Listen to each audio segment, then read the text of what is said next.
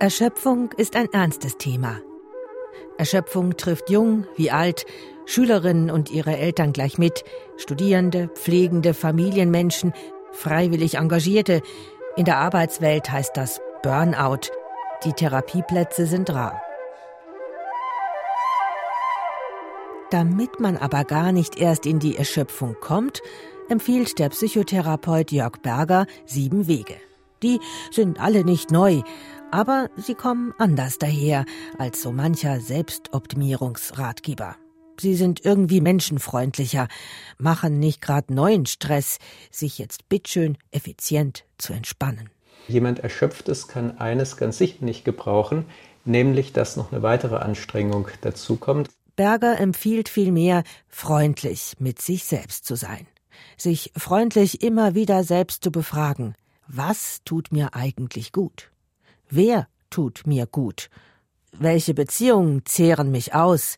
Welche schenken mir Kraft?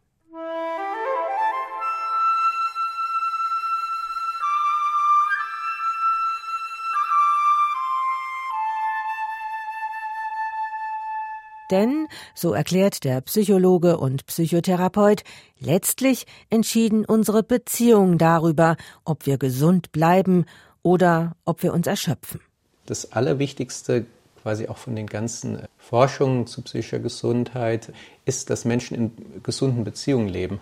Das ist das A und O.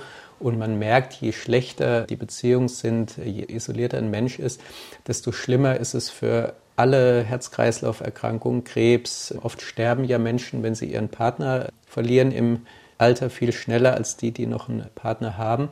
Und auch die Verwundbarkeit für psychische Erkrankungen ist umso höher, je isolierter ein Mensch ist. Berger kennt sich aus mit Beziehungen. Er hat sich als Paartherapeut einen Namen gemacht, und zwar als einer, der besonders offen ist für gläubige Menschen. Erstens, weil er selbst christlich glaubt, und zweitens, weil er die Dimension von Religion auch integriert ins Begleiten von Menschen.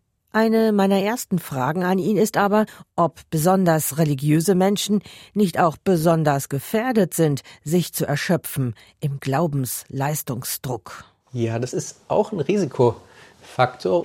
Das eine ist, dass man eigene biografische Prägungen, also besonders solche, die man im Elternhaus erworben hat, auf die Vorstellung von Gott überträgt wo zum Beispiel ein sehr leistungsforderndes Klima war oder man gemerkt, die Liebe meiner Eltern ist doch an Bedingungen geknüpft und dass jemand mit dieser Prägung nicht merkt, ich verlängere diese Erfahrung auf Gott hin und ähm, ich fühle mich in meiner Gottesbeziehung, in meinem Glauben wohl, wenn ich eben eine Leistung bringe und die ist vielleicht super für meine Familie da sein oder im Beruf was Gutes äh, machen und da meine Leistung bringen oder eben besonders sozial sein.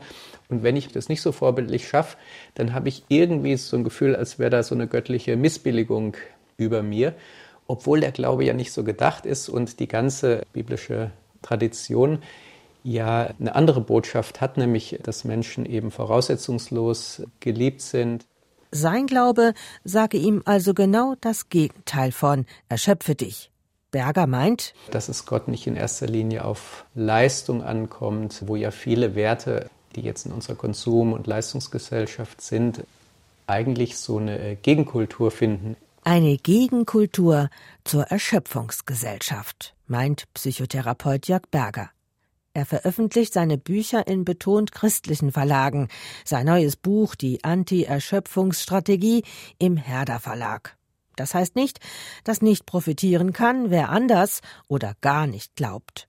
Bergers Konzept ist weltanschaulich offen. Man könne den Teil über christliche Spiritualität auch einfach weglassen, sagt er, und würde doch noch genug Tipps finden, sich vor Erschöpfung zu schützen.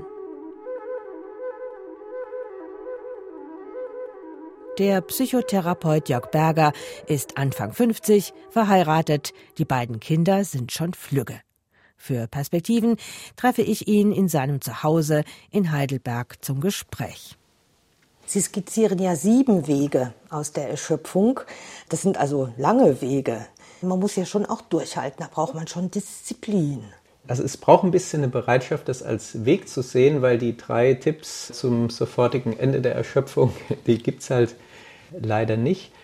Aber man kann auf dem Weg an natürliche Motivation anknüpfen und das war mir sehr wichtig, weil jemand Erschöpftes kann eines ganz sicher nicht gebrauchen, nämlich dass noch eine weitere Anstrengung dazukommt und die Dinge, die man dann anbietet, die dürfen nicht auf den morastreichen Boden von Selbstdisziplin gebaut sein, sondern muss an natürliche Motivationen anknüpfen und das gelingt auch gut. Deswegen habe ich so gelacht am Anfang Ihres Buches, weil Sie sagten, eigentlich kann ich Ihnen auf einer Seite schon die zehn Tipps äh, sagen. Erstens beginnen Sie einen Leistungssport. Vielen Dank, oder? Genau. Die Dinge, die empfohlen werden und die auch wissenschaftlich nachgewiesen sind in ihrer Wirksamkeit, sind leider anstrengend.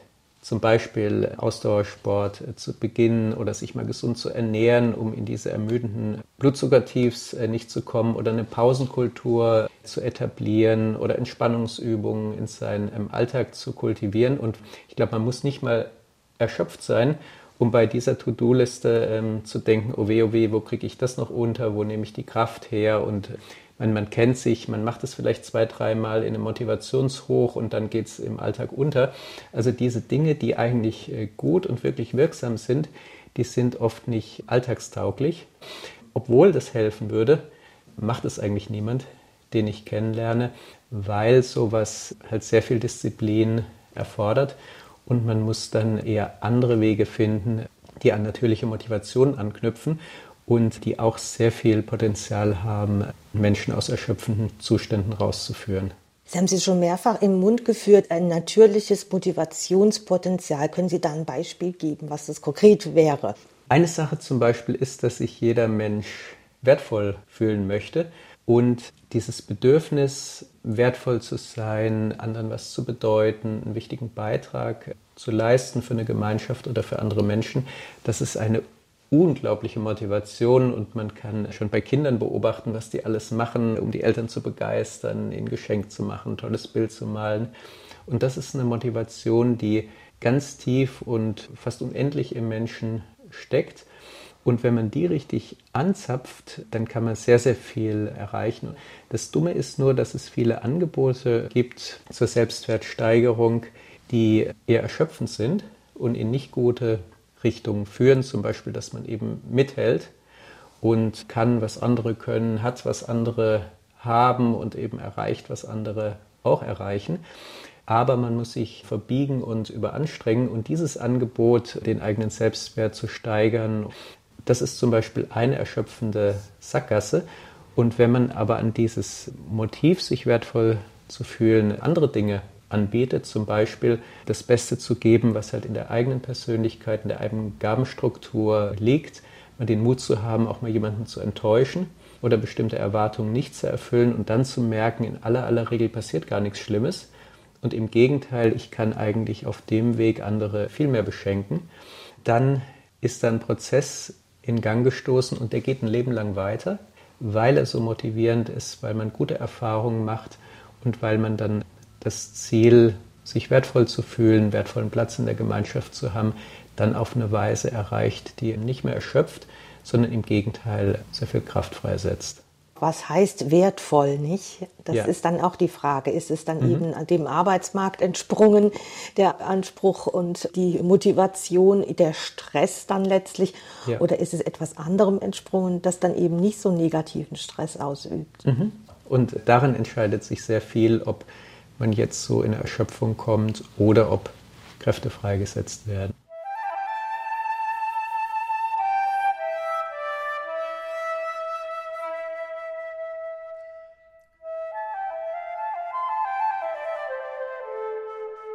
Wir haben die Arbeitswelt jetzt auch schon ein bisschen angesprochen, auch die Anforderungen der Arbeitswelt und dass es da eben viel erschöpfte Menschen gibt. Dort wird ja eher dann von Burnout gesprochen. Ist da eigentlich ein Unterschied, jetzt Sie als Psychotherapeut, als Fachmann Jörg Berger, ist da ein Unterschied in der Diagnose Burnout und Erschöpfung? Die Erschöpfung ist ein Endzustand, wo man auf vielen Wegen hinkommt. Und dahin kommt man, wenn man zu lange gegen seine Grundbedürfnisse lebt oder sich zu lange überanstrengen muss. Dann leert sich irgendwann der Akku und man wird nicht nur müde in der Weise, dass man, wenn man mal ein bisschen schläft oder sich ein Wochenende erholt, wieder zu Kraft findet, sondern dass man eben so ausgelaugt ist, dass jetzt ein erholsames Wochenende oder manchmal sogar eine Woche Urlaub nicht mehr reicht, um wieder in die Kraft zu kommen. Ein Burnout hat auch dasselbe Endergebnis von so einer Erschöpfung, aber in dem Begriff sind ein paar Annahmen über die Ursachen drin. Und eine wichtige Annahme ist, da ist was passiert, was so den natürlichen Idealismus, die natürliche Motivation zerstört hat. Und eine Aufgabe, die einem eigentlich Spaß macht oder ein Job, ist durch bestimmte Frustrationen oder vielleicht auch durch ein hohes Maß an Fremdbestimmung oder durch eine mangelnde Wertschätzung, hat sich in einer Weise verändert, die keinen Spaß mehr macht. Und dann kommt man auf dem Weg in eine Erschöpfung.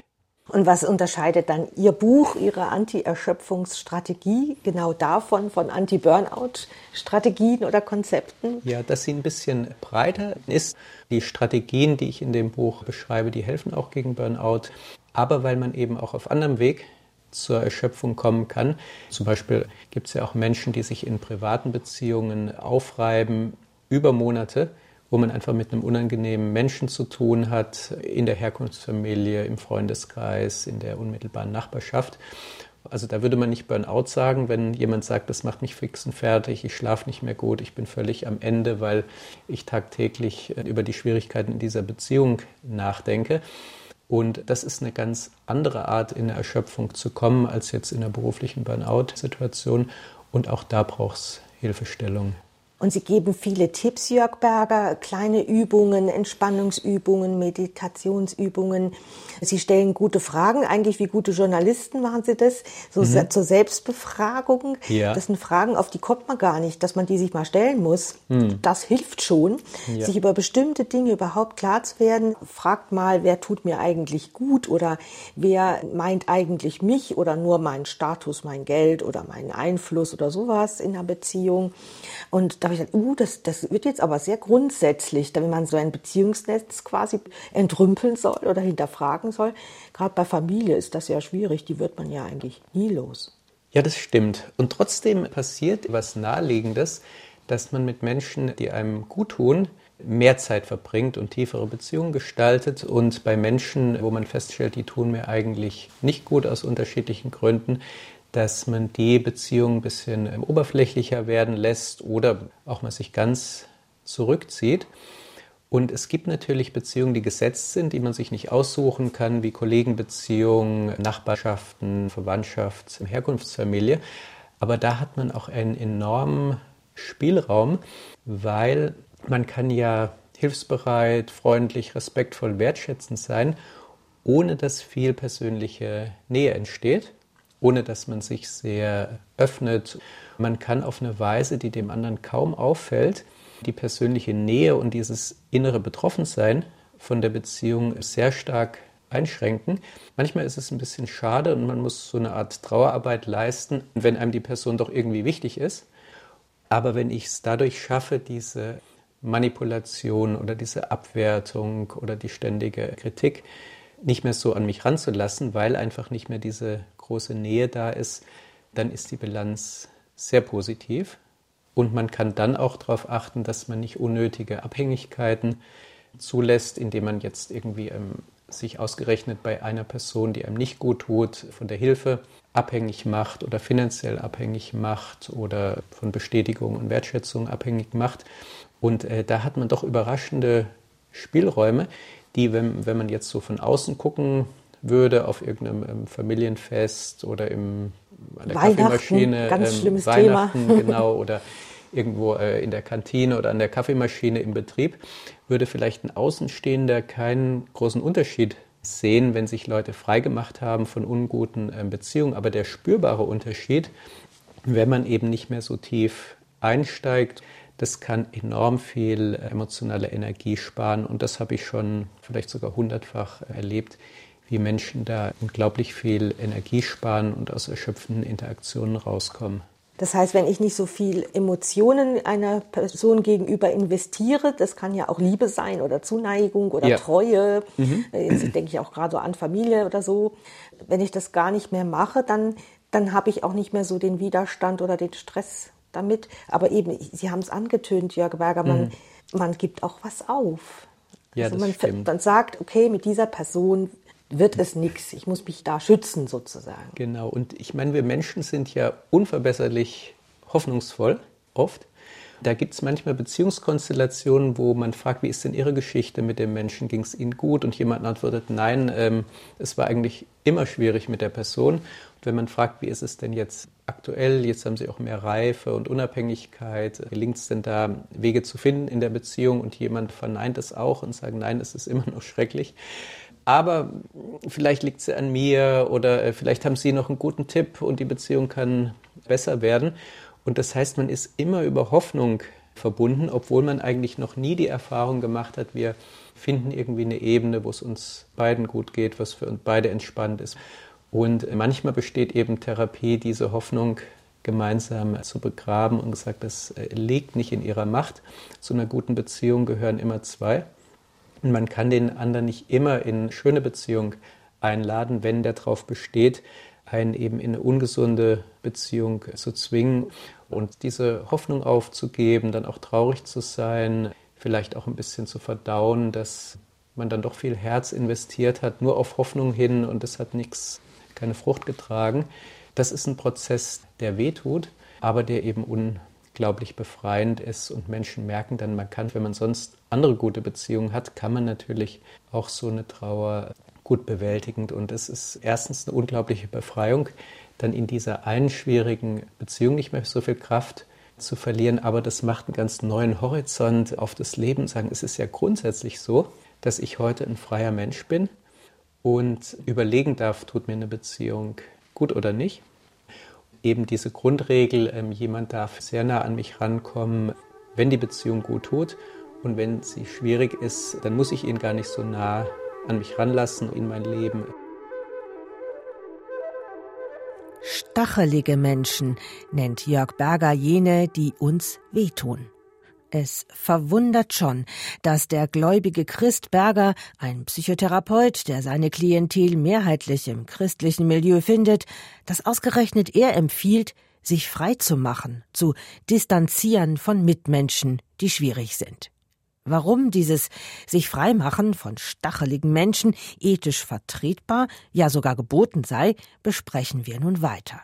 Jörg Berger kennt freilich den Vorbehalt, wie sich denn bitte Nächstenliebe mit der Strategie Menschen auf Distanz halten vertrage. Zu mir kommen auch sehr viele Menschen, die sozial eingestellt sind und die fragen, was ist das denn für eine Welt, wenn sich jeder von schwierigen Menschen ähm, genau, abwendet, ja. sind die dann nicht ganz isoliert? Das ist eine wichtige Gewissensfrage.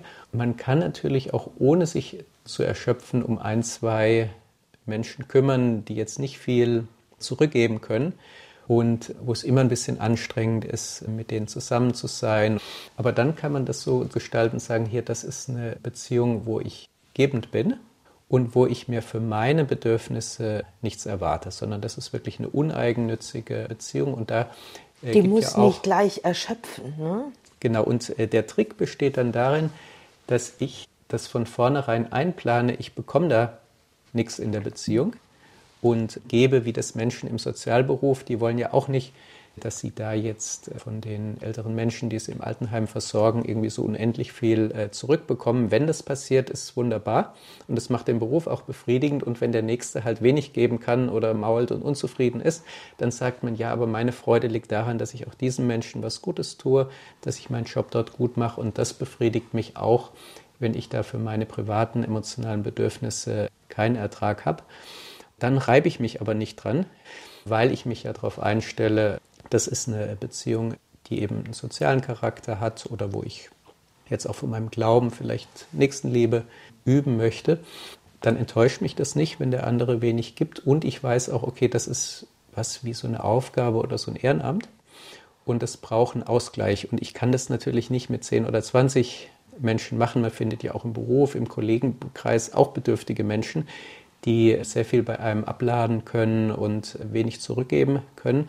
Und von dieser Sorte darf man halt nicht zu viel in seinem Leben haben. Das braucht die Kunst der Unterscheidung, wie bei ganz, ganz vielen Dingen im Leben. Apostel Paulus hat es mal so formuliert. Aber das ist eben genau die hohe Kunst, zu merken überhaupt, ich bin hier in einer neudeutsch gesagt toxischen Beziehung, ja. die mir nicht gut tut. Das finde ich jetzt noch so von außen betrachtet, klingt das jetzt so ganz logisch mhm, und auch mhm. irgendwie einfach. Ja. Das habe ich ja auch oft im privaten Kreis, dass man so sagt, ja. der tut dir nicht gut oder aber die Leute schaffen es doch nicht, weil sie eben emotional so involviert sind. Genau, und da gibt es einen wichtigen Trick, den ich vielen Menschen schon vermittelt habe. Normalerweise bei den etwa 90 Prozent Menschen, mit denen man gute Beziehungen führen kann, da lässt man sich auf die Wahrnehmung des anderen ein. Und wenn der andere eine Situation ein bisschen anders erlebt, dann schwingt man sich auf eine gemeinsame Wahrnehmung ein. Und man findet zum Beispiel in Freundschaften dann immer zu einer gemeinsamen Sicht, die die eigene Sicht ein bisschen erweitert.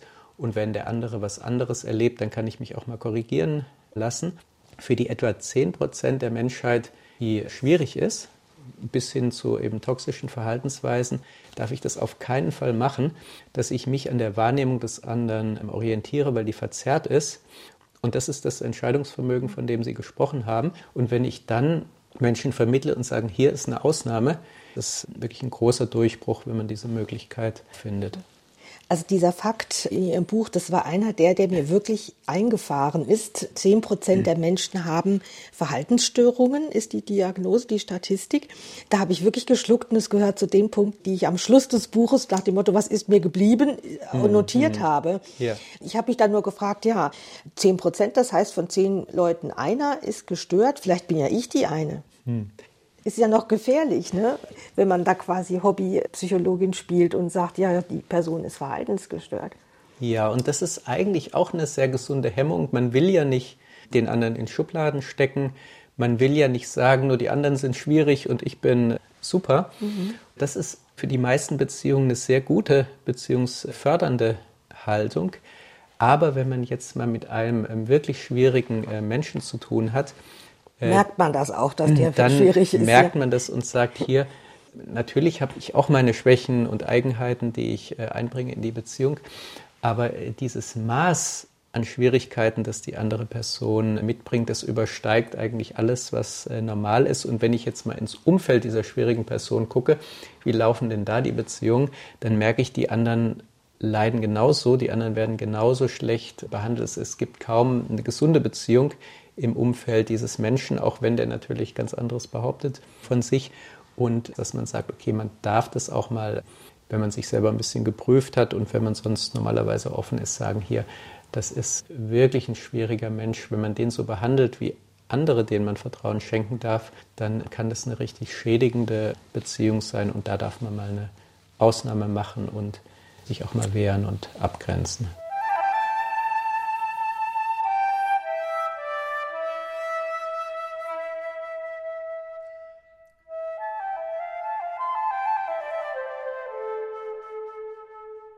Tipps zur Erschöpfungsprophylaxe, die tönen meist so. Mach Sport, mach Pausen, verbringe Zeit in der Natur, fahre deinen Suchtmittelkonsum runter, stelle die Ernährung um, weniger Fett, mache täglich Entspannungsübungen. Das sind Tipps für ein gesundes Leben, ja, Anleitungen, die auch Jörg Berger gibt, weil ihre Wirksamkeit empirisch nachgewiesen ist und weil das alles einfach gut tut. Ebenso trifft das für Meditationspraktiken zu, für Zeiten in Stille, Beten, Loslassen, Achtsamkeit. Jörg Berger stellt solche Techniken vor, aus Fernost ebenso wie aus der christlichen Tradition, als Angebot, es mal auszuprobieren. Ich frage den Psychologen, ob Meditationstechniken auch ohne Glauben funktionieren, ohne Religion und ohne Gott. Meine, bis zu einem gewissen Grad geht es, wie jetzt eben Meditationsformen in dem Sinn, dass man achtsamer wird, dass man lernt, seine Wahrnehmung so zu fokussieren, dass man aus dieser Überreizung rauskommt. Und das ist noch ein relativ neutraler Bereich, der auch ähm, hier und da in Psychotherapiekonzepte ähm, eingebaut wird und den man auch für alle möglichen Karren spannen kann. Und dann kann man das eben an, an therapeutische Ziele, aber auch eben an Richtung Leistungsoptimierung hängen, was ja jetzt auch an sich nicht böse ist, wenn es jetzt irgendwie nicht in eine ungute Richtung oder so in eine mitarbeiterausbeutende Richtung passiert. Der Psychotherapeut macht aber in seiner Praxis die Erfahrung, dass viele Menschen aufgrund von Meditation, Naturmystik oder existenzieller Selbstreflexion schließlich doch tiefe religiöse Erfahrungen machten und dies dann auch irgendwo verorten, anbinden wollten. Wenn Menschen Sehnsucht haben und sagen, hier, ich habe doch das Gefühl, es gibt irgendwas Übernatürliches oder das muss ein Gott geben oder ich würde es gerne raus kriegen, weil ich das Gefühl habe, irgendwo brauchst du dieses Ergänzungsverhältnis und diese Rückbindung, dann braucht es natürlich irgendwie so, eine, so ein sich beziehen auf eine religiöse Tradition. Jörg Berger persönlich meint sogar, dass sich Echtheit und Tiefe von Spiritualität gerade daran zeige, dass sie kein Ego-Trip bleibt. Spiritualität, wie er sie versteht, wirke sich immer sozial aus, meint er, in guten Beziehungen zu Mitmenschen, biblisch gesprochen, in Nächstenliebe. Wenn das quasi nur so ein großer Ego-Trip ist und sagen, hier, ich bin spirituell viel weiter als die anderen, das Universum spielt mir Reichtum und Erfolg zu und ich sehe dann aber, dass da kärgliche, ungute Beziehungen sind, dann würde ich sagen, also das ist jetzt eine Spiritualität, die ich jetzt nicht so empfehlen würde. Und wenn man da jetzt die Kriterien der christlichen Tradition anlegt, ist der Mensch spirituell weitergekommen, ist er näher bei Gott, da würde man sagen, nein, da fehlt einfach die Liebe zu den anderen. Bergers These, dass eine stimmige Spiritualität auch zu guten, von Liebe getragenen Beziehungen führt, diese These kann man mitnehmen, muss es aber nicht. Von seinem aktuellen Buch profitieren kann Mensch auch so. Der Psychotherapeut mit christlicher Bodenhaftung macht darin viele gute Angebote. Er leitet an, sich einzuüben in die Kunst der Unterscheidung, was mir gut tut und was nicht, um so in einer Art Selbstanalyse zu durchschauen, was oder wer die Antreiber in meinem Leben sind und ob es richtig ist, sich so antreiben zu lassen. Das muss dann eh jeder und jede für sich selbst klären. Die Wege dazu selber gehen.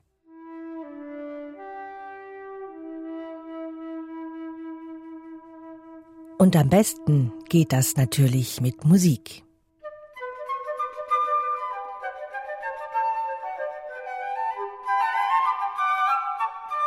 Mein Name ist Judith Wipfler und ich packe jetzt meine Querflöte ein und gehe Musik machen mit meinem Flötenensemble, also in guter Gesellschaft.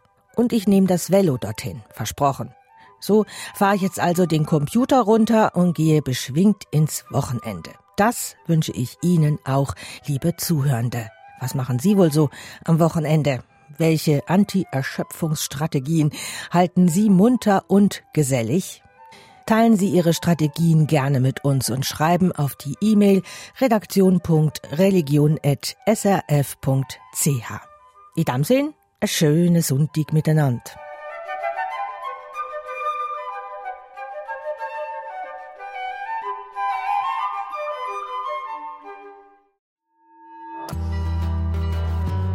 Das war ein Podcast von SRF.